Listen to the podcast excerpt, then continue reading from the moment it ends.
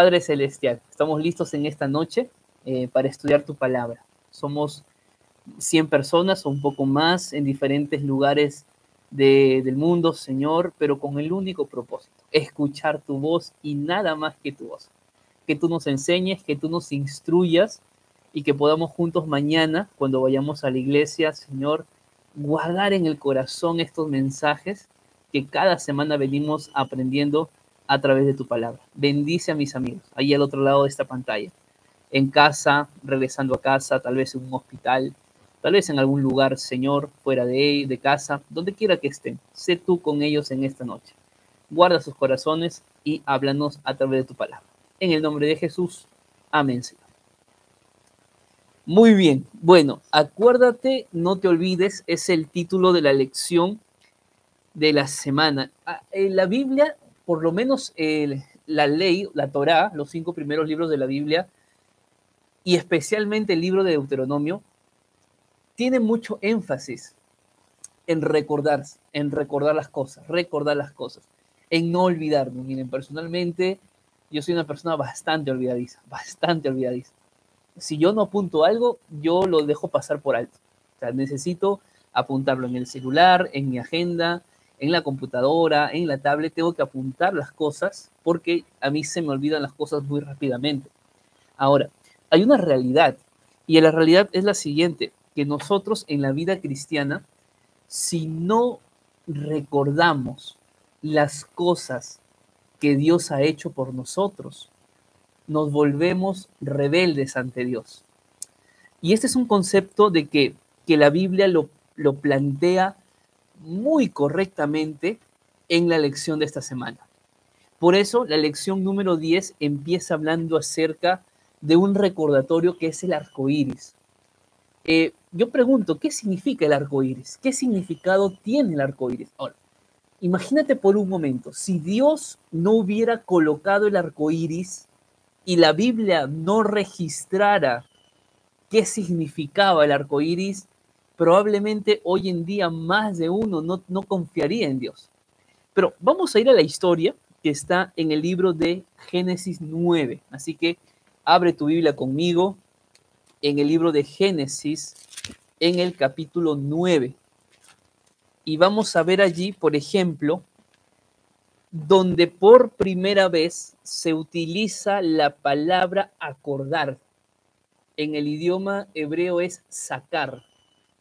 Eh, aquí justamente dice el versículo hablando en el contexto de, del pacto de Dios con Noé, ¿verdad? Esto lo hemos hablado muchas veces pero creo que es bueno hacer mención una vez más, amigos queridos. Miren, el pacto que Dios hace con su pueblo es un pacto que tiene condiciones, como todo pacto que existe. Para que un acuerdo sea viable hay que cumplir las condiciones. ¿Cuál era la condición del pueblo? Ser obediente. Si el pueblo era obediente, Dios daba las promesas, derramaba las promesas. Mientras Israel no cumplía o no preparaba el ambiente, no caían las promesas de Dios. Dios salva a Noé, Dios salva a su familia, no porque Noé era un engreído de Dios, no porque Noé era un hombre bueno y justo en la tierra, que lo era, sino que la salvación de Dios hacia Noé y hacia su familia fue porque Noé fue obediente a Dios. Porque Dios le dijo, mira Noé, yo te voy a salvar, pero construye el arca. Mira esto. Y ya esto quiero llegar. Vas a ser salvo, tú, tu familia, tus hijos, las esposas de tus hijos, pero construye el arca. ¿Entiendes? Dios le dijo a Abraham, Abraham, mira, yo voy a hacer de ti una nación muy grande. Te voy a bendecir, serás bendición para los demás, pero sal de tu tierra. Entonces, muchas veces las bendiciones de Dios que quiere derramar en la vida de ustedes, queridos amigos, es una consecuencia de que ustedes sean obedientes a la ley.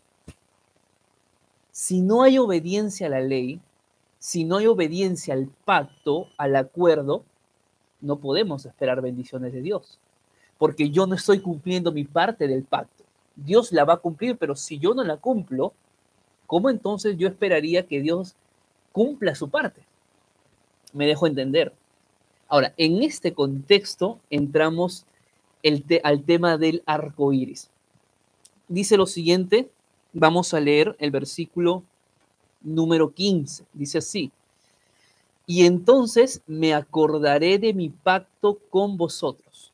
Por primera vez aquí se utiliza la palabra acordar. Dice: Y entonces me acordaré de mi pacto con vosotros y todo ser viviente de toda especie. Y no habrá más diluvio de aguas para destruir todo ser vivo. Qué interesante. Yo voy a terminar leyendo, dice el versículo 16. Estará el arco en las nubes. Lo veré y me acordaré del pacto perpetuo entre Dios y todo ser viviente, con todo lo que tiene vida sobre la tierra. Miren, el pacto es sinónimo de gracia, ¿verdad? ¿Estamos de acuerdo? El pacto es sinónimo de gracia. Porque a pesar de que Israel fue infiel al pacto con Dios, Dios igual les dio la tierra prometida. Entonces, pero ojo con esto, no vaya a ser que alguien aquí me diga, ah, pastor, entonces si Dios igual me va a dar lo que yo quiero, no necesito guardar el pacto. En realidad sí lo necesitas. Porque ¿qué pasó con el pueblo de Dios cuando entró Israel, cuando entró a Canaán, perdón? ¿No fueron cautivos? ¿No fueron llevados como esclavos? ¿No fueron exiliados? ¿Por qué? Porque fueron desobedientes. Dios te va a bendecir. Dios va a cumplir su parte y mucho más allá. Pero tus decisiones traen consecuencias. Y las consecuencias que tú, que tú, que, que tú llegues a tener a causa de tus decisiones, vas a tener que asumirlas. Ahora, el pacto es sinónimo de gracia. ¿Qué quería Dios? Y yo les pregunto a ustedes aquí, ¿qué era lo que Dios quería con el arco iris? Con el arco iris? ¿Qué creen ustedes o cuál era el mensaje que Dios quería darle a Noé y a nosotros en ese tiempo con el arco iris? ¿Cuál sería el mensaje? A ver, yo empiezo aquí a leer sus comentarios. ¿Cuál creen ustedes que es el mensaje por el cual Dios coloca el arco iris para Noé y para nosotros? A ver, yo tengo aquí una respuesta. Yo tengo aquí una respuesta. Y, pero quiero leer primero la respuesta de ustedes. ¿Está bien? ¿Qué es? Mientras ustedes van, van allí respondiendo, eh, hay algunas cosas que la lección nos dice en el día domingo, ¿no? A ver, yo voy a leer aquí. Por ejemplo, ah, muy bien, Ofelia dice, que recordemos la gracia y el amor de Dios. Muy bien. La gracia y el amor de Dios. Muy bien, ok.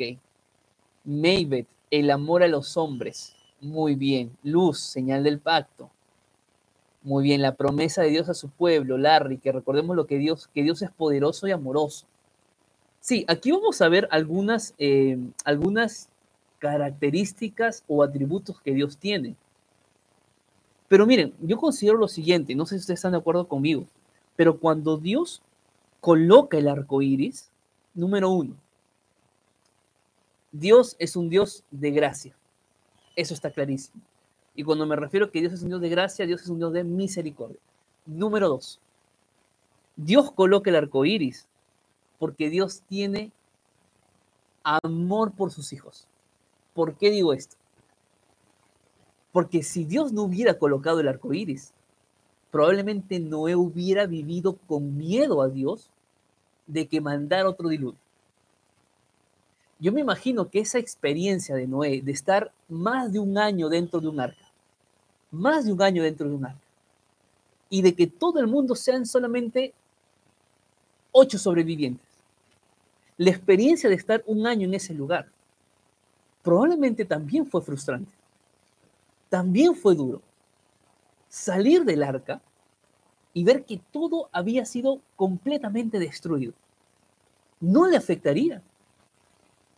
No sé cuántos han vivido la experiencia de un terremoto, de un tsunami, la experiencia de un tornado, de un huracán. Yo lo viví en Estados Unidos, la experiencia de un tornado. Cuando desperté al siguiente día y salí a la calle, amigos, la, la, ciudad estaba completamente destruida. Yo me quedé sorprendido al ver casas que habían sido arrastradas por el, por el río.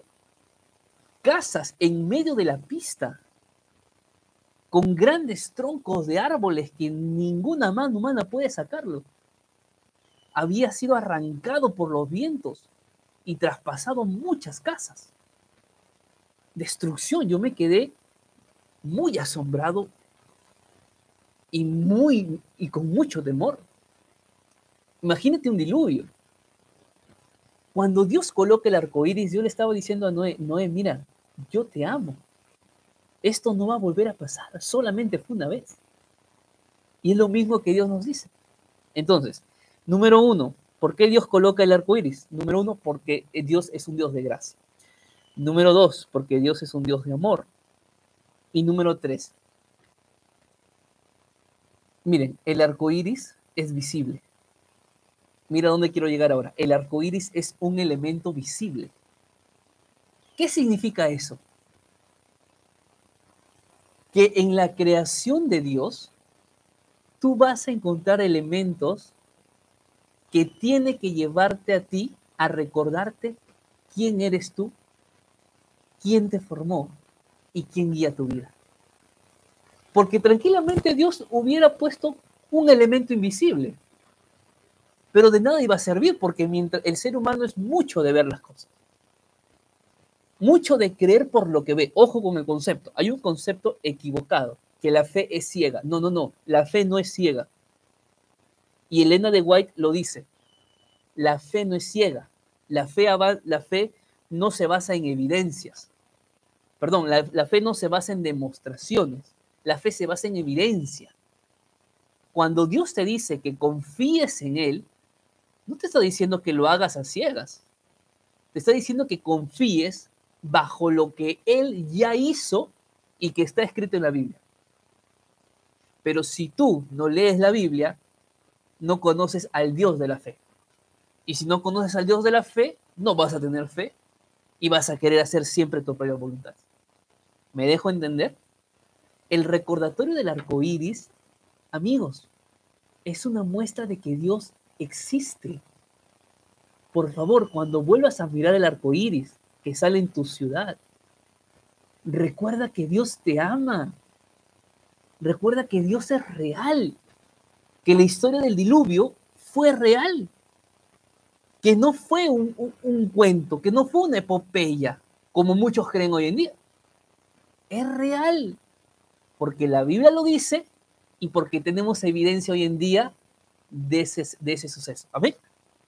Entonces, la pregunta sería, ¿Qué puedes hacer tú ahora o qué elemento visible en tu casa, en tu vida personal, puedes usar para que recuerdes siempre lo que Dios ha hecho por ti?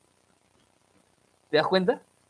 Busca un elemento, no sé, de repente es un regalo que te dieron. De repente, no sé, es, es, no lo sé, puede ser algo en tu casa que te hace recordar de que Dios te ama. ¿Qué puede ser eso? Ahí tenemos que eh, que, que, ver, que, que, averiguar. Me gusta el comentario de Stephanie que dice, el arco iris nos muestra que su palabra es segura. Sí. Y yo agregaría algo más, Stephanie. Su palabra es segura y es verdadera. No miente. Dios no miente. Dios es un Dios de verdades. ¿No les parece eso bastante especial? A mí me gusta mucho eso, por ejemplo. Que Dios es un Dios especial. Muy bien. ¿Algún comentario adicional de parte de ustedes? escríbanme en el chat alguna pregunta que les queda o alguna duda que tienen del día domingo.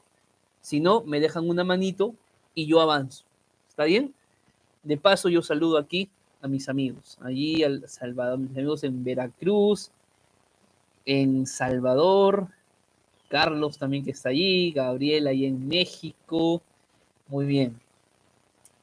Muy bien, Juan. Me gusta el comentario de Juan que dice, el arco iris igual anuncia que dependemos y que pertenecemos a nuestro Dios. Maravilloso. Gracias, Juan, por el comentario. Muy bien. Muy bien, muy bien, muy bien. Bueno, acá tengo muchos comentarios. Aquí, por favor, lean los comentarios. Tenemos mucho aquí para, para informarnos. Muy bien, excelente. Listo, avanzamos. Avanzamos con el día lunes de la lección, porque no solamente eh, Dios, Dios se, muestra, se mostró o se muestra hoy en día a través del arco iris, sino que también lo hizo en tiempos pasados y principalmente para Israel, para el pueblo de Dios. Vamos, eh, hay una, cosa interesante, ¿no?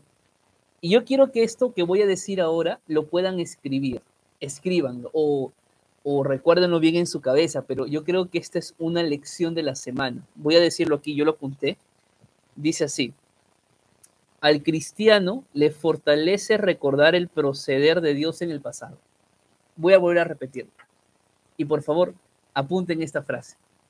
Al cristiano, o a nosotros, al cristiano le fortalece recordar el proceder de Dios en el pasado. Díganme si no es así. amigos, miren, cuando yo veo milagros de Jesús en la Biblia y yo voy a visitar a una persona que está enferma, que está en cama y que probablemente está desahuciada, y yo recuerdo que Jesús levantó muertos y que Jesús hizo caminar a cojos y que le dio vista a los ciegos. Entonces yo digo, Señor, ¿qué no puedes hacer por este hombre que está aquí en cama? ¿Por qué? Porque me fortalece recordar cómo Dios actuó en el pasado. Porque sé que ese mismo Dios del pasado es el mismo Dios de ahora. Es el mismo Dios para tu vida. El Dios de Elías. El Dios que alimentó a Elías con cuervos.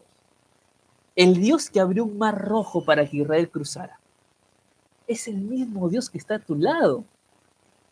Es el que está a tu costado. El que te está abrazando en esta noche. Dile a él entonces qué es lo que estás pasando. Cuéntale, dile. Y refúgiate en las promesas para que, que Él te ha dejado en su palabra. No olvidemos el pasado. Y el espíritu de profecía también dice eso. A menos que olvidemos cómo Dios nos ha conducido en el pasado, no tenemos nada que temer en el futuro. Si tú recuerdas el pasado pero hay que leer la Biblia. Si nosotros recordamos el pasado, amigos, vamos a estar tranquilos. Vamos a estar seguros de que Dios guía la historia de este mundo, a pesar de las cosas que podamos estar viviendo, pasando. ¿Me dejo entender? Bueno, vamos a ir a Deuteronomio 4. Vamos a ir a Deuteronomio capítulo 4. Y vamos a leer algunos versículos.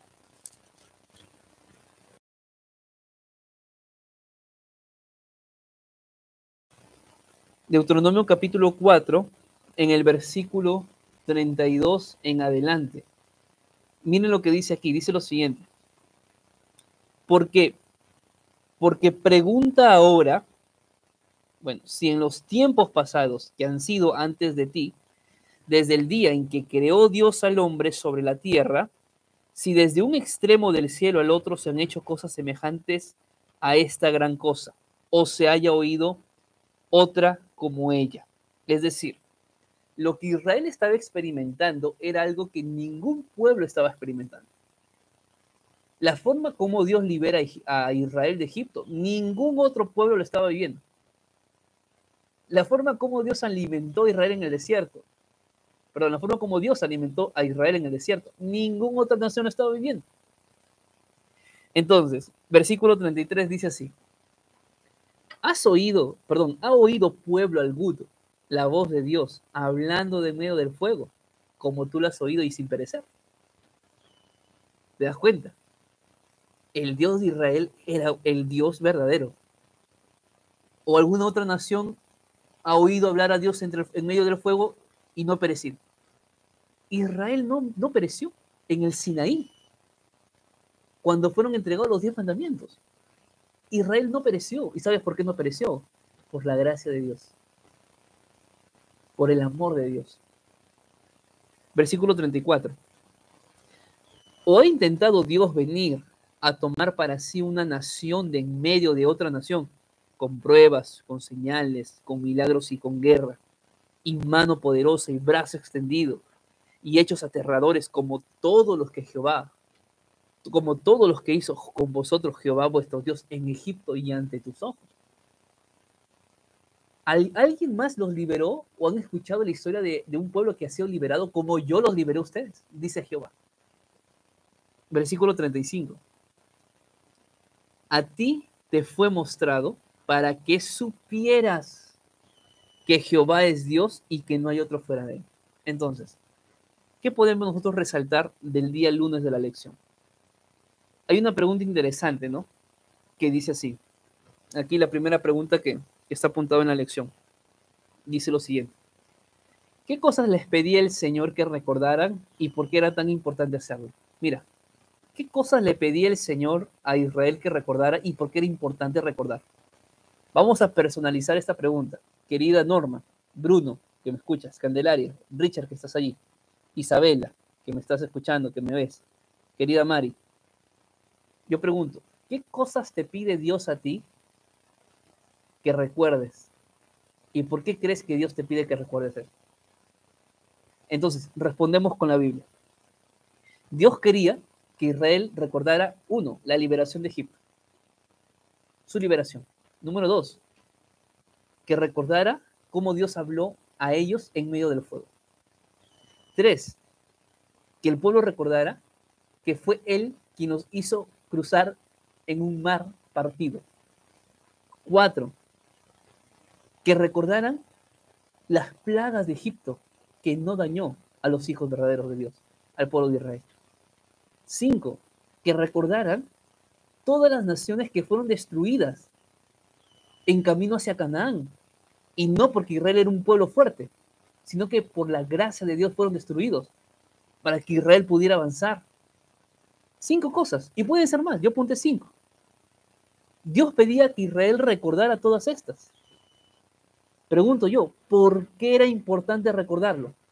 Ahora les pregunto a ustedes, y escriban aquí en el chat, ¿por qué era importante recordar estas, estos hechos? Te pregunto a ti, ¿por qué crees que es importante recordar todos estos hechos? Bueno, mira, Richard ya contestó. Porque no quiere que nos perdamos en el mundo. Qué bonito. Es muy práctico, muy práctico, Richard. Es así. Cuando el ser humano se olvida de todo lo que Dios ha hecho en la vida, nos volvemos personas ingratas.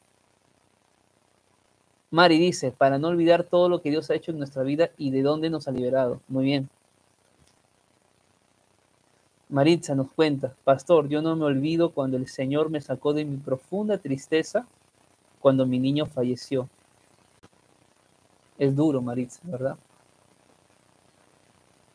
¿Por qué Dios nos pide que recordemos las cosas, amigos? Por un simple hecho, que está en el versículo 35. Ahí está el, el propósito de recordar todo esto. Y dice así, voy a volver a leerlo porque ya lo leí. Para que supieras, ¿qué dice? Que Jehová es Dios es para que sepas que Jehová existe, que Jehová es Dios. Y no solamente eso, y que no hay otro fuera de él. Es decir, o le encomiendas tus planes y tu vida al Señor o no le encomiendas a nadie. Porque el único que puede hacer milagros en tu vida es Dios. Porque el único que puede sanarte es Jehová. ¿Te das cuenta? porque el único que puede arrancarte de esa tristeza profunda, querida Maritza, el único que puede arrancar de ti el orgullo, la traición, el dolor, es Jehová Dios. No hay otro fuera de él. Necesitamos recordar todo eso para seguir creyendo en Jehová Dios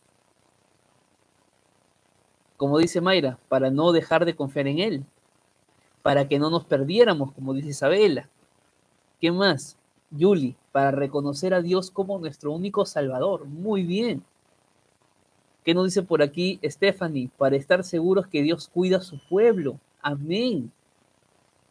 Isabela dice, Dios quiere que recordemos siempre nuestro pasado y cómo ha hecho grandes maravillas y cómo ha sido Él un gran Dios. De todas maneras. Bueno, yo lo resumo con la idea de Flor, ¿no? Que acaba de escribir. Recordar que tenemos un Dios todopoderoso. Así es. Ese es el motivo. Ahora, no queda allí nada más. O sea, no se trata de decir, ah, qué lindo, sí, yo debo reconocer que Dios es todopoderoso, que Dios es grande, que Dios es un Dios libertador. No se trata únicamente de reconocer. Hay un paso más que tenemos que dar. Y eso está en el versículo 40. Vamos a ir rápidamente, por favor. del mismo, allí, eh, Deuteronomio 4, versículo 40, que dice, guarda sus estatutos y sus mandamientos. Es decir, cuando Dios te invita a que recuerdes lo que Él ya hizo en tu vida, número uno, es para que tú reconozcas que Jehová es Dios y que no hay otro fuera de Él. Y número dos, para que en respuesta a lo que Él ya hizo por ti, tú seas obediente a Él. Amén. ¿Está claro? Se trata de obediencia. Se trata de decirle a Dios, Señor, gracias de verdad. Gracias porque me liberaste de este pecado, porque me sacaste de las drogas, del alcohol, de la promiscuidad sexual. Gracias porque me diste un trabajo y pude pagar mis deudas. Gracias Señor, porque ese hijo que lo tenía lejos tantos años por fin llegó aquí a Estados Unidos. Gracias porque me cuidaste mientras yo caminaba tantos años, tantas semanas, tantos meses para llegar a buscar un sueño para mi familia. Gracias Señor porque me sacaste de este, de, este vicio que me dañaba. Porque me arrancaste esa enfermedad de mi cuerpo. ¿Sabes que esta semana yo escuché un testimonio poderoso? Poderoso. De un pequeño bebé de seis meses de nacido que tenía una enfermedad en la piel de su, de su, de su rostro y que tenía que ser operado y que le iba a dejar una cicatriz tan grande que nadie le iba a quitar esa cicatriz. Un pequeño bebé de tan solo seis meses, que los padres habían hecho todo lo posible para que lo que le había aparecido en, la, en el rostro se seque, se caiga o disminuya esto que había salido aquí para que el bebé no sea operado. Dos meses habían intentado y la situación del bebé había empeorado lo que le había aparecido en el rostro cada vez era más grande. Y la operación era algo que sí o sí tenía que darse, porque ya cuatro médicos le habían dicho de diferentes hospitales a estos padres que la operación se tenía que hacer aún con dolor. Amigos, esa noche, un día antes de la operación del bebé, los padres oraron, clamaron a Dios. Al día siguiente, horas antes de ir a la operación,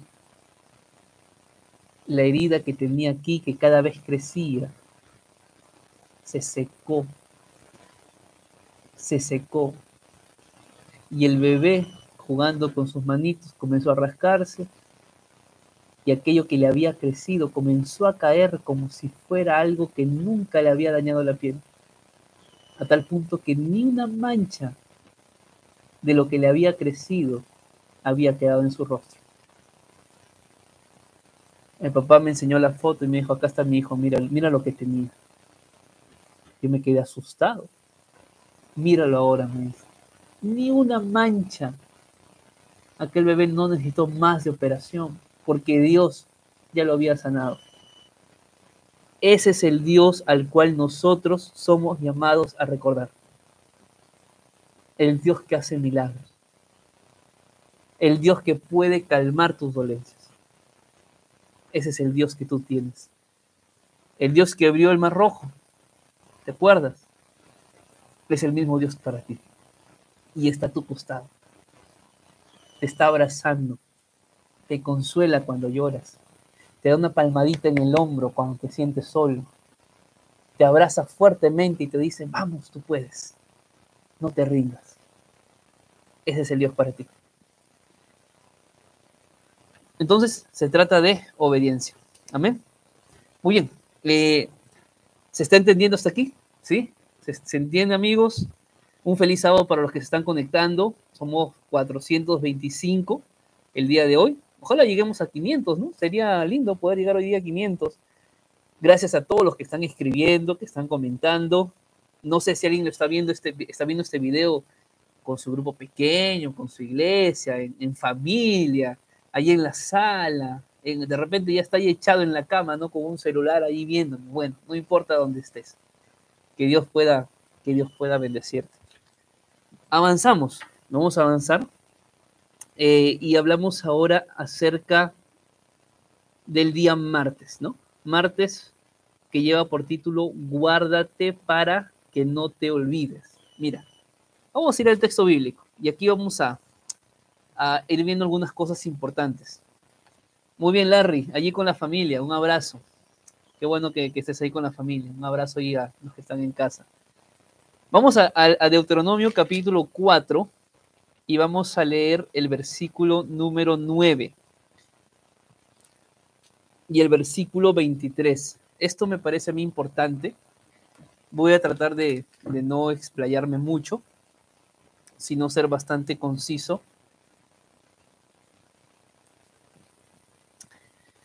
¿Tienen ahí su Biblia? Eh, Deuteronomio capítulo 4, versículo 9. Voy a empezar leyendo. Dice así.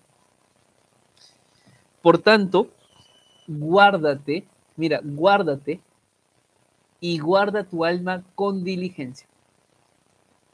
¿Qué tienes que hacer según Dios, según la Biblia? Guardarte y guardar tu alma con diligencia. A ver, el concepto de alma está claro. Alma no es algo que tenemos por dentro, alma somos nosotros. El concepto hebreo, alma es la persona. Así para ponerlo en claro, ¿ya? Alma es la persona. Ese es un alma, un Nefesh Hayah, según la Biblia. Así que no vamos a entrar en, en detalles en discusión. Pero me llama la atención que Moisés cuando escribe refuerza esta palabra y dice guárdate y guarda tu alma, que es básicamente lo mismo. Es como que yo te diga, oye, eh, Richard, por favor, cuídate y cuídate. Oye, querido, querida reina, cuídate, por favor, pero cuídate. Mira esto, es una, un énfasis que Moisés le estaba dando al pueblo o le estaba aconsejando al pueblo enfáticamente en algo, en guardarse con diligencia. ¿Ok? Vamos luego a ir a esta palabra. Pero ¿para qué? ¿Para qué hay que guardarse con diligencia? ¿Qué dice el texto? Para que no te olvides, ah, ahí está el secreto la única forma de no olvidarnos lo que Dios ha hecho por nosotros es guardando nuestra vida diligentemente. Continúa leyendo. Para que no te olvides de las cosas que tus ojos han visto. Ah, mira. ¿Y qué más? Ni se aparte de tu corazón todos los días de tu vida. Antes bien, las enseñarás a tus hijos y a los hijos de tus hijos. Es decir, guardarte guardar tu alma con diligencia te permite no olvidarte lo que Dios ha hecho por ti y transmitirlo a tus generaciones. Mira, si tú eres padre de familia, madre de familia, y quieres que tus hijos crezcan en los caminos del Señor, cuéntales lo que Dios ha hecho en tu vida. Cuéntales lo que Dios ha hecho en su palabra para que cuando ellos crezcan sepan que tienen un Dios en quien confiar. El propósito de guardar el alma o de guardarnos es a fin de no olvidar lo que Dios ha hecho en nuestra vida y compartirlo a nuestros hijos. Pero no es todo. Versículo 23, vamos a leer. Dice así, guardaos, no os olvidéis del pacto que Jehová vuestro Dios estableció con vosotros. Y no os hagáis escultura o imagen de ninguna cosa que Jehová tu Dios te ha prohibido. Solamente Dios tiene el poder para sanar, para restaurar, para reanimar. Nadie más. No tienes que dar honra a alguna cosa, alguna imagen. Eso está claro, ¿verdad? Pero vamos a centrarnos en esta palabra diligencia del versículo número 9. Porque dice, guarda tu alma con diligencia. Pregunto, ¿Qué es ser diligente? No dirigente, diligente. ¿Alguna idea? ¿Qué es ser diligente, queridos amigos? A ver, quiero leer acá comentarios. Yo apunté aquí, ya apunté, pero quiero ver qué me dicen ustedes.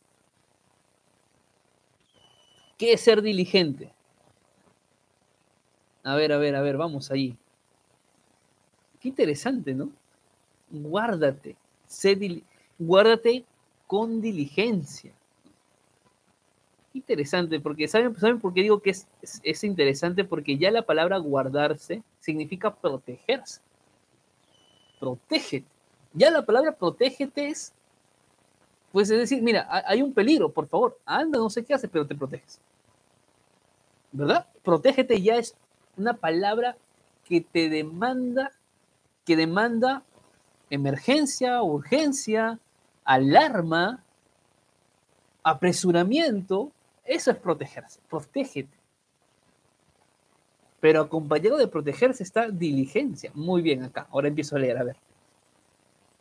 Dice, a ver, voy a empezar a leer. Me gustan estos comentarios. A ver. Dice así. A ver, a ver. Ok. Bruno, ágil. Muy bien, ágil. Muy bien, Fulton. Alguien quien cumpla su función. Mira, ok, yo, yo resalto aquí lo de Fulton. Fulton, ¿verdad? Sí. Fulton dice alguien quien cumpla su función. es decir, somos diligentes cuando somos responsables del rol que tenemos en esta tierra. Según lo que Fulton dice. Alguien quien cumpla su función. Pregunto yo, ¿cuál es nuestra función en la tierra? ¿Cuál es la función que Dios le dio al pueblo de Israel? ¿Acaso no fue que sean luz para el mundo? ¿Acaso no se refiere a que Israel tenía que ser esa nación santa, pueblo escogido por Dios para predicar las virtudes de aquel que los llamó de las tinieblas a la luz admirable? ¿Cómo iban a hacer eso? ¿Cómo iban a hacer luz para el mundo? Cuando, cuando guardaban la ley, cuando guardaban el pacto solamente a través de la obediencia del pacto, Israel iba a ser luz para el mundo. Porque nosotros no demostramos que somos cristianos cuando hablamos, sino cuando somos, cuando demostramos con los actos. Porque palabras podemos decir muchas, pero los actos son los que realmente nos dice si nuestra vida está encaminada en Cristo Jesús. Mis palabras, mis pensamientos, mis actitudes. ¿Te das cuenta? Es decir, aprendemos a ser diligentes y de esa forma no nos olvidamos lo que Dios ha hecho en nuestra vida cuando guardamos la ley de Dios. ¿Qué más? Cuidadoso. Muy bien. ¿Cuidadoso de qué? De guardar el pacto. Ferviente. Muy bien. Rápido, cuidadoso. Cuidar las avenidas del alma. Gracias, Juan. Lo has dicho muy bien. Esmero. Claro, Romina, hay que esmerarse. Esmerarse para hacer las cosas bien, para guardar bien la ley de Dios, no para ser cristianos a medias, no para ser mediocres, no para conformarnos, ¿verdad? Muy bien. Precavido, atender las cosas a tiempo, muy bien, Edis. Em, Cándida, muy bien. Dios en su mismo amor nos ha dejado muestras irrefutables de su amor y el deseo de y el deseo. Ah, perdí el comentario acá. Muy bien. Dios me restaura. Muy bien. Bueno, acá hay muchos comentarios. Por eh, testimonio los demás, diligencia significa ser cuidadoso. Muy bien. Es que hay que ser cuidadoso con nuestra vida, Dios. Tú eres testimonio. Mire, yo siempre me pregunto. No sé si ustedes dan cuenta, pero yo creo que aquí todos tenemos alguna red social. Yo tengo Instagram, tengo YouTube, tengo Facebook. Pero a veces hay algunos que no se dan cuenta de lo que hacen en Facebook yo ese centro, yo sé que ese hermano es diácono de iglesia porque lo conozco, porque me conoce, por eso somos amigos en Facebook, pero lo veo, lo veo compartiendo algo terrible. Una publicación en doble sentido, una publicación con malas palabras, una publicación de crítica, de insulto, de burla. Y yo digo, oye, ¿no se da cuenta que es imagen? No se dan cuenta que está armando luz para el mundo. Amigos, es muy sencillo. que reacciona a publicaciones que no debe, que comenta en publicaciones que no debe. Tú piensas que nadie se da cuenta. Eres luz del mundo, mi hermano. Joven, señorita, hermana, hermano, eres luz del mundo. Cuida, por favor, lo que haces. En este siglo XXI todo se ve, todo sale a la luz. Bueno, y hay muchísimo más que podemos decir, ¿no? Eh, dice eh, Ofelia, ¿no? Es una cadena. Sin Cristo nosotros no podemos cumplir la ley. Es cierto. Therefore, no podemos cumplir, bueno, claro, entiendo, no podemos cumplir el mandato sin Cristo y sin la ley, el carácter de Dios. Perfecto, excelente. Ahora, porque somos embajadores de Dios. Muy bien, Samaria. Ahora, lo contrario de diligencia es pereza. Y a Dios no le gustan los que son perezosos. Entonces necesitamos ser prontos, ágiles. Necesitamos cada día estar en la presencia del Espíritu Santo para que nos transforme, para que nos cambie. Porque la única forma de no olvidarnos lo que Dios ha hecho por nosotros es cuando estamos cada día con Dios. Y estamos con, cada día con Dios mientras guardamos su ley, mientras somos obedientes al pacto. ¿Ok? Yo quiero leer la parte final del eh, del párrafo, bueno, uno, dos, tercer párrafo, la parte final del tercer párrafo, que dice así, estoy en el día martes, dice lo siguiente, debían ser conscientes de quiénes eran, ojo con esto, debían ser conscientes de quiénes eran y de lo que eso significaba en términos de cómo iban a vivir ante Dios, ante los demás hebreos ante los extranjeros que habían entre ellos y ante las naciones que los rodeaban. Cuatro tipos de personas eran las que, por el motivo por las cuales ellos tenían que guardarse bien, protegerse bien, ser luz para el mundo bien, porque eran hijos de Dios, porque eran el pueblo de Dios, porque tenían más pueblo hebreo que necesitaba ver testimonio de un verdadero hijo de Dios, porque habían extranjeros que necesitaban conocer un verdadero cristiano, y porque las demás naciones definitivamente tienen que conocer a Dios a través de esta gente. Mi pregunta es, ¿somos ejemplos vivientes? Somos ejemplos vivientes, amigos. ¿Qué está haciendo mi iglesia?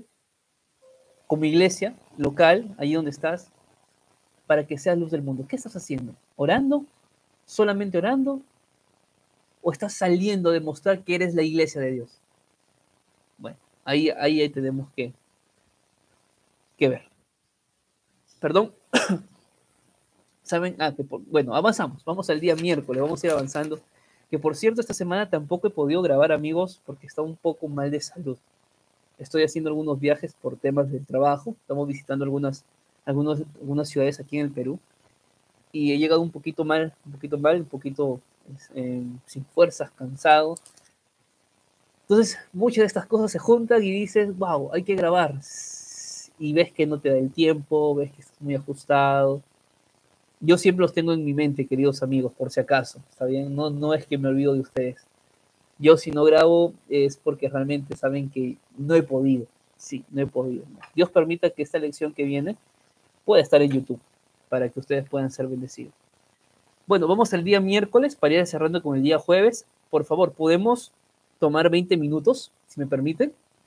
Solo 20 minutos eh, y yo cierro para ir avanzando y terminando. El día miércoles lleva por título Comerás y te saciarás. Qué bonito, ¿no? Vas a comer hasta que te llenes. Así.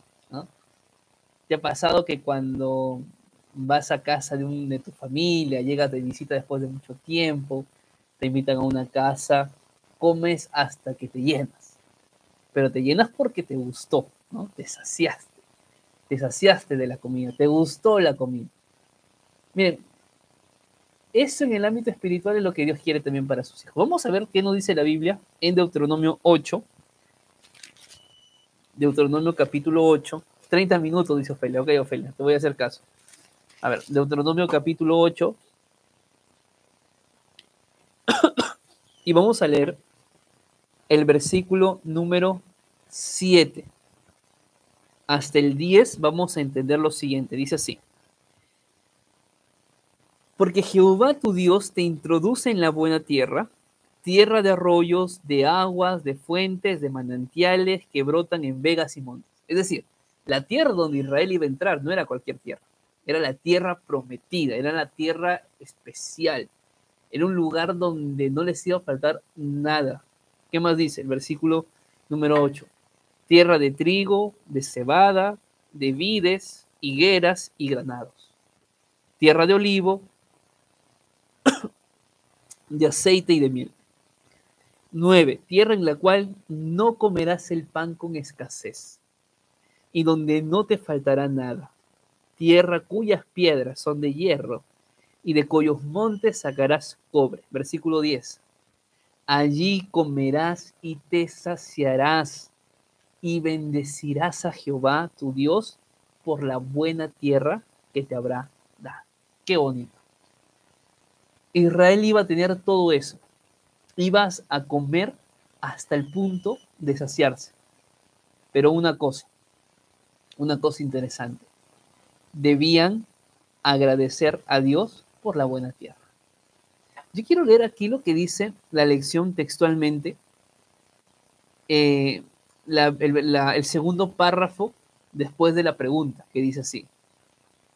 Pero entonces, ¿qué? O sea, Dios les iba a dar todo eso, sí, pero entonces, ¿qué?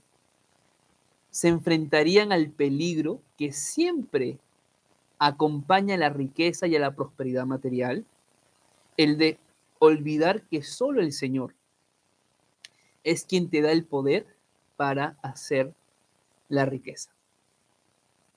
Miren, Dios permite que tú tengas dinero pero si no lo permites porque Él cree que tú puedes hacer de ese dinero lo primero en tu vida. Y si Dios te da la oportunidad de administrar, de tener una empresa, de tener mucho dinero, ten cuidado de irte por aquello que Dios te dio y no continuar en los caminos del Dios quien te dio eso. Ese fue el problema de Israel.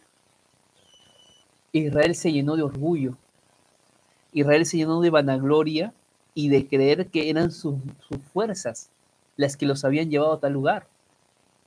Yo les he dicho esto, amigos, pero siempre es bueno recordarlo. Nada de lo que nosotros tenemos es gracias a nuestro esfuerzo únicamente. Es Dios quien nos dio las fuerzas. Es Dios quien te dio sabiduría para que tomaras las decisiones correctas. Es Dios quien te abrió esas puertas para que hoy tengas el trabajo que tienes. Es Dios quien te dio la vida para que puedas disfrutar de lo que tienes. Entonces, amigos, no hagamos de las bendiciones de Dios un derecho nuestro. Porque son eso, bendiciones que no las merecemos, pero que en su misericordia Dios nos da. Pero porque Dios nos da no es porque las merezcamos, sino porque la gracia de Dios abunde en nosotros bueno, abunde en Él inundándose a nosotros. Por eso es que cuando a veces llega el problema en tu vida y te golpea y te tumba y te hace llorar y te, desanima y clamas a Dios y Dios no te responde como tú quieres que te responda, te molestas con Dios, te enojas con Dios, reniegas con Dios, hasta te consideras un ateo. ¿Por qué Dios no me escuchó, pastor? Si Dios realmente existe, ¿por qué no me escuchó? ¿Por qué Dios no hizo lo que tenía que hacer como yo le pedí? Ah, es que Dios es Dios. Y los planes de Dios son perfectos. Y la forma como Dios actúa, aunque humanamente no lo entendamos muchas veces en el momento, no deja de ser un plan guiado por Dios bajo su amor y la gracia que tiene por nosotros. ¿Está bien? Por eso dice la lección en la parte final del día miércoles, no importa cuánto dinero ni posesiones materiales tengamos aquí. Todos somos de carne y hueso. Y nos espera a todos, amigos, un hoyo en el suelo. Entonces, hay que tener cuidado con los peligros de la riqueza. Y ahora, probablemente no sea solo la riqueza, puede ser alguna otra cosa. alguna bendición que Dios te dio y que la estás mal usando. Por ejemplo, Salomón tuvo sabiduría, pero mira cómo acabó. Teniendo más de mil mujeres. Por ejemplo, Saulo. Dios le dio la inteligencia, pero mira qué hizo. Mató a muchos cristianos, aunque luego se convirtió. Pero date cuenta de algo. No se trata de lo que tienes. Se trata de lo que Dios te dio. Se trata de quien te dio lo que hoy tienes. Se trata de colocar a Dios en el centro de tu vida. Para que recuerdes cada día quién es Él. Para que no te olvides lo que Él ha hecho por ti. Decimos aquí en Perú, para que no se te suban los humos. Esa expresión significa para que no te enorgullezcas, para que no saques pecho y digas que fuiste tú, Recuerda lo que Dios ha hecho en tu vida para que tu humildad nunca, o mejor dicho, se mantenga siempre así, humilde, sencillo. Porque tienes un liderazgo, porque tienes un cargo, no significa que eres mejor que otro. El ejemplo del liderazgo de Jesús fue un liderazgo de servicio. Mientras más posición, más servicio. Más servicio Dios requiere de nosotros. Muy bien. Bueno, estamos ya terminando. Gracias. Somos casi 550 personas. Me gustaría que podamos darle me gusta a este video. ¿Pueden hacerlo, por favor? A ver, acá tengo 183 me gusta. Me gustaría ver unos 250, por lo menos. Si es que están agradecidos con Dios de que hoy podamos tener esta transmisión en vivo. Yo me siento muy feliz, de verdad. Me siento muy feliz de, estar con ustedes. Ven ahí un poquito medio ya demacrado estoy hoy día. Un poquito ya muy cansado pero aún así se hace el esfuerzo de poder estar con ustedes. Porque realmente yo me siento bendecido. Yo imagino que ustedes pueden bendecirse, pero principalmente yo me bendigo. Yo me bendigo muchísimo al leer sus comentarios, a, leer lo que ustedes también han extraído de, lo, de la lección. A mí me gusta mucho eso. Así que Dios los bendiga. Muy bien, a ver. Leo algunos comentarios. Muy bien. Leo algunos comentarios por aquí. Reinaldo, escribió aquí bastante, Reinaldo. Muy bien. Bueno, es el versículo, muy bien. Listo, ok, perfecto. Saludamos ahí a Maribel desde Panamá, feliz sábado. A Enrique también un feliz sábado, amigo. Freddy desde Australia. Qué lindo, Freddy. Qué lindo poder eh, saber que están allí. Espero que ya se estén reuniendo en la iglesia y si no, imagino que por Zoom, así que Dios los bendiga grandemente. Bueno, terminamos con el día viernes. El día viernes es una, eh, una parte de la lección que ya lo hemos estudiado varias veces en realidad, y es que Israel debía recordar que había sido siervo ¿no? en Egipto. Ya lo hemos estudiado muchas veces. No no voy a volver a entrar en detalles sobre eso, vamos a ir al siguiente texto. Pero el día jueves es básicamente recordar de que Israel no olvidara que había sido esclavo en Egipto, ¿no? Que había sido esclavo por muchos años y que solo por la gracia de Dios fueron liberados. ¿Está bien? Vamos al segundo texto que está en Efesios 2 y con esto vamos a ir cerrando nuestro estudio. Recuerden que este video va a quedar aquí grabado, va a quedar en, este, en el canal, así que no hay problema, lo pueden volver a ver. Efesios 2, versículo 8 al 13. Scarlett desde Trujillo. Estuve en Trujillo, Scarlett. Em, Elizabeth. Estuve ahí en Trujillo el día lunes, allí participando del congreso de la ANOP. Muy bien.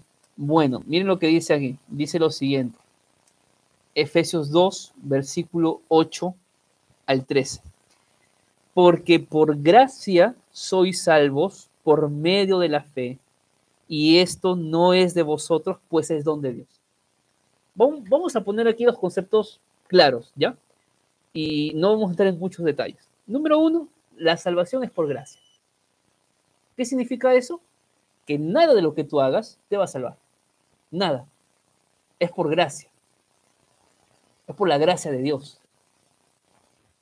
Así como Dios les dio a Israel la tierra prometida, Dios nos quiere dar a nosotros la patria celestial y la tierra nueva, que es nuestro hogar. Entonces, La salvación es por gracia. Es un don de Dios. Es un regalo de Dios. Así que tú no puedes hacer nada humanamente para ser salvo. Ir a la iglesia, dar tus diezmos, cantar, predicar, ser líder, ser anciano, ser pastor, atender a enfermos, ayudar a familias, lo que hagas. Nada de eso te salva. Porque la salvación es un regalo de Dios. ¿Ok? Está claro. Versículo 9. No es por obras, para que nadie se gloríe. Para que nadie diga, oye, yo hice escuela sabática, oye, mira que yo canto bonito, que yo predico bonito, que Dios me ama más a mí porque yo no peco tanto como tú, oye, porque tú eres una persona muy mala, en cambio yo solamente miento. No, no, no, no, nada de eso. Nada de eso. La salvación es un regalo y no es por obras. Para que nadie se gloríe. Versículo 11. Perdón, versículo 10. Pues somos hechura suya. ¿Qué significa eso? Que somos hechos a su imagen creados en Cristo Jesús para buenas obras, las cuales Dios preparó de antemano para que anduviéramos en ellas. Mira esto. Nosotros hemos sido creados para hacer buenas obras. No dice que hemos sido creados para que las obras nos salven sino de que por naturaleza nosotros tenemos que hacer buenas obras, independientemente si nos salva o no nos salva, que sabemos que no nos salva. Pero hacer buenas obras tiene que nacer de tu corazón, porque Dios te creó su imagen. Y el primero en hacer obras fue Cristo Jesús, fue Dios en la creación. Nosotros hemos sido llamados para hacer buenas obras las cuales Dios preparó de antemano para que anduviéramos en ellas. Amigos, el cristianismo es práctico. El cristianismo no es estar sentado el sábado en la iglesia. Es práctico. ¿Qué vamos a hacer mañana para ayudar a las personas? ¿Cómo la gente va a conocer que yo soy el pueblo de Dios? ¿Qué vas a hacer? ¿Estar en, la iglesia nada más? Claro, si tienes oportunidad de salir de la iglesia, de caminar, de hacer algo. Pero si de repente tu edad es avanzada, tienes algún problema para salir de casa, quédate en casa. Sea un testimonio en casa. Pero me, entienden a dónde quiero llegar. hemos sido creados para andar en buenas obras. Quiere decir que si yo no estoy andando en buenas obras, algo está mal en mi experiencia con Dios, definitivamente. Versículo 11 dice lo siguiente. Por tanto, acordaos de que en otro tiempo vosotros, los gentiles, en cuanto a la carne, erais llamados incircuncisos por la llamada, de por la llamada circuncisión hecha con mano en la carne. Esto hablando pues de un rito que se tenía antiguamente de eh, circuncidar, de cortar el prepucio del varón, porque solamente a través de esa, de ese, de esa, no, es un símbolo, ¿no? De esa acción física, sea la persona identificada como parte del pueblo. Pero llegó el punto de que eran tantas personas que habían sido circuncidadas que pensaron que porque ya habían sido circuncidadas ya eran el pueblo de Dios como muchos adventistas que creen que por ser adventistas ya son cristianos. No, amigos, no, no, no, tranquilos, cuidado. Cuidado de creer que la religión nos salva. Cuidado de pensar que porque soy adventista y soy pastor ya estoy salvo. Cuidadito. Porque lo que yo creo tiene que manifestarse en obras. Porque si amo a Dios, guardo sus mandamientos y al guardar sus mandamientos lo evidencio cada día en mi vida. Ah, interesante. Ahora, dice el versículo 12 lo siguiente. En aquel tiempo estabais sin Cristo, o sea, cuando eran gentiles, cuando estaban lejos de Dios. En aquel tiempo estabais sin Cristo, alejados de la ciudadanía de Israel y ajenos a los pactos de la promesa, sin esperanza y sin Dios en el mundo. Cuando estamos lejos de Dios, no hay paz. Cuando estamos lejos de Dios, no hay esperanza. Cuando estamos lejos de Dios, amigos queridos, la vida se torna oscura, se torna tormentosa. Versículo 13. Pero ahora, en Cristo Jesús, vosotros que en otro tiempo estabais lejos, habéis sido hechos cercanos a Dios. ¿Por qué? ¿Por nuestros méritos? ¿Porque nos portamos bien? ¿Por qué dice? Por la sangre de Cristo. Amén. Amigos, no es nuestros méritos, es la sangre de Cristo. No somos nosotros, es lo que Dios ha hecho por nosotros. Dios es fiel al pacto. La pregunta es, ¿tú eres fiel al pacto de Dios? ¿Eres obediente al pacto?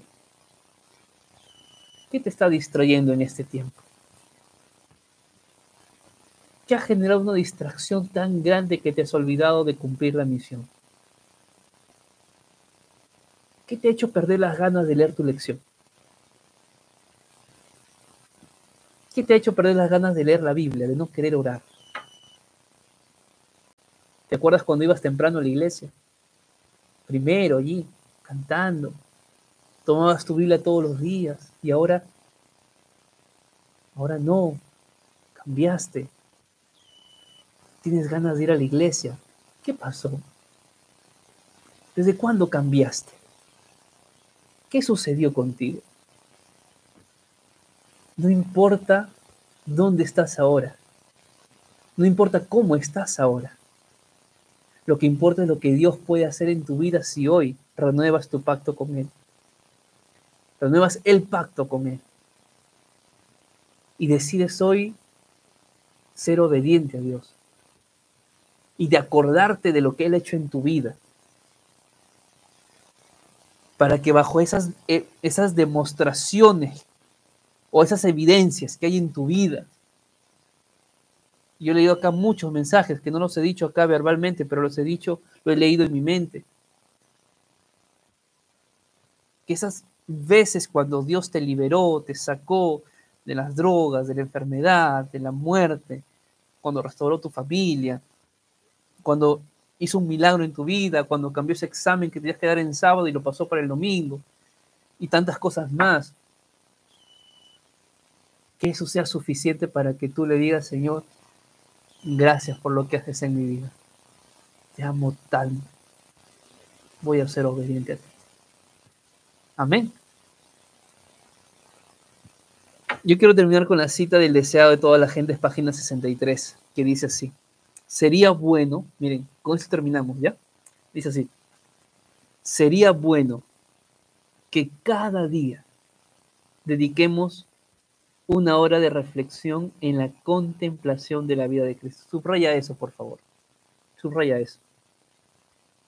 Que cada día dediquemos una hora de reflexión en la contemplación de la vida de Cristo. Reflexiona en la vida de Jesús, que está en los evangelios. Deberíamos tomarla punto por punto y dejar que la imaginación se posesione de cada escena, especialmente de las finales, es decir, de la muerte de Cristo. Mientras nos espaciemos así en su gran sacrificio por nosotros, nuestra confianza en Él será más constante. Se reavivará nuestro amor y seremos más profundamente imbuidos de ese espíritu. Amén. Qué linda cita. Comparte esta cita con tu iglesia. Yo pregunto, ¿cuántos queremos renovar nuestro compromiso con Dios? ¿Alguien aquí quiere decirle, Señor, yo quiero guardar el pacto? Quiero ser obediente al pacto. ¿Puedes decir eso? Yo quiero ser el primero. Yo voy a escribir aquí. Quiero guardar pacto. Yo quiero que tú también lo escribas. Yo quiero guardar el pacto. Hoy quiero reafirmar mi compromiso con Dios. Porque yo entiendo que solamente así yo nunca me voy a olvidar de lo que Dios ha hecho en mi vida. Y yo quiero que por favor nunca te olvides de lo que Dios ha hecho en tu vida. Quizá hoy estás pasando un momento muy difícil. Quizá hoy más que nunca necesitas que Dios haga ese milagro. Y no lo está haciendo. Y no sabes si lo hará. Pero tú sé obediente siempre a Dios. Tú sé fiel siempre al Señor. Hoy es día, queridos amigos, de guardar el pacto, de guardar la ley, de ser obedientes, de reafirmar nuestro compromiso y decirle al Señor, Señor, acá estoy, humano, defectuoso, pecador, imperfecto, pero con todo lo que yo tengo, quiero acercarme a ti para que tú me cambies. Así como estoy, yo quiero guardar tu pacto, el pacto, porque quiero ser luz para el mundo, porque quiero que otros vean que así como Cristo a mí me transformó, a ellos también los puede transformar. Porque no quiero olvidarme de lo que has hecho en mi vida. Que Dios los bendiga a todos, en, en, Edelia, Isabel, Mary, Antonio, Cecilia, Silvano, Doris, Iván. Amén, Iván, qué lindo mensaje que has dejado. Manuel, Elena querida, Romina, Nasli, Andy, Remigio, Yair, Leda, Nayansi, a todos los que han escrito. Guardemos ese pacto, amigos. ¿Está bien? Ah, tengamos cuidado de, de enfocarnos mucho en los problemas de los demás mejor dicho, cuidado con perder el tiempo criticando a los demás, juzgando a los demás. Primero mira tu vida, primero examínate, primero cambia. Y que la gente cambie no por lo que tú le digas, sino por lo que ellos ven en ti. Que el Señor los bendiga a todos. Gracias 591 que estamos conectados esta noche. A mí me da mucha alegría, sinceramente. Gracias, vamos a terminar haciendo una oración. Pero bueno, solamente algunas cosas finales, ¿no? Eh, Dios permita, amigos, que esta semana grabemos la lección nuevamente. Dios permita, amigos, que el próximo año sigamos estudiando juntos la lección. ¿Está bien? Oren mucho por eso. Oren mucho para que Dios permita. Aún estamos allí haciendo algunas, planificando todo para el próximo año y Dios permita que continúe. Y sobre todo, eh, Dios nos ayude cada día a ser mejor. Vamos a hacer una oración allí donde estamos. Acompáñenme. Vamos a orar para terminar. Querido Padre que estás en el cielo, muchas gracias, porque tu palabra siempre trae un mensaje de alivio a nuestros corazones. Señor, no pretendemos engañarte. Tú sabes cómo somos. Tú sabes lo que hay en nuestra vida. Pero solamente tú puedes cambiarnos. Y es lo que hoy pedimos, Señor. Ayúdanos a nunca olvidarnos lo que tú ya has hecho por nosotros. Si hay un día para recordar lo que hiciste en nuestra vida en el pasado, es ahora. Y ya lo recordamos. Y queremos aferrarnos de esas evidencias que hay en nuestra vida de las evidencias que hay en tu palabra, para que bajo esas evidencias nosotros podamos seguir aferrados a ti cada día, Señor. Bendice aquí a todos mis amigos que hoy se han conectado, que han sido más, casi 600 personas, familias. Probablemente más de uno los vio acompañado del esposo, de los hijos, de la iglesia. Y es hora de ir a descansar, Padre. Pero esta noche queremos que tú nos abraces con tu Espíritu Santo. Que tú alivies, Señor, que tú nos alivies de todas las cargas que hemos tenido que cargar en esta semana. Alívianos, Señor. Que este sábado sea un sábado de paz, de alegría, de encuentro contigo, de encuentro con la iglesia. Que sea un sábado donde podamos reanimarnos, reconfortarnos, donde podamos, querido Padre, saber que estuviste con nosotros. Bendícenos, Señor, y acompáñanos mañana en la iglesia, en las actividades que tengamos y en esta semana nueva que empieza. Todo lo dejamos en tus manos. En el nombre de Jesús. Amén, Señor.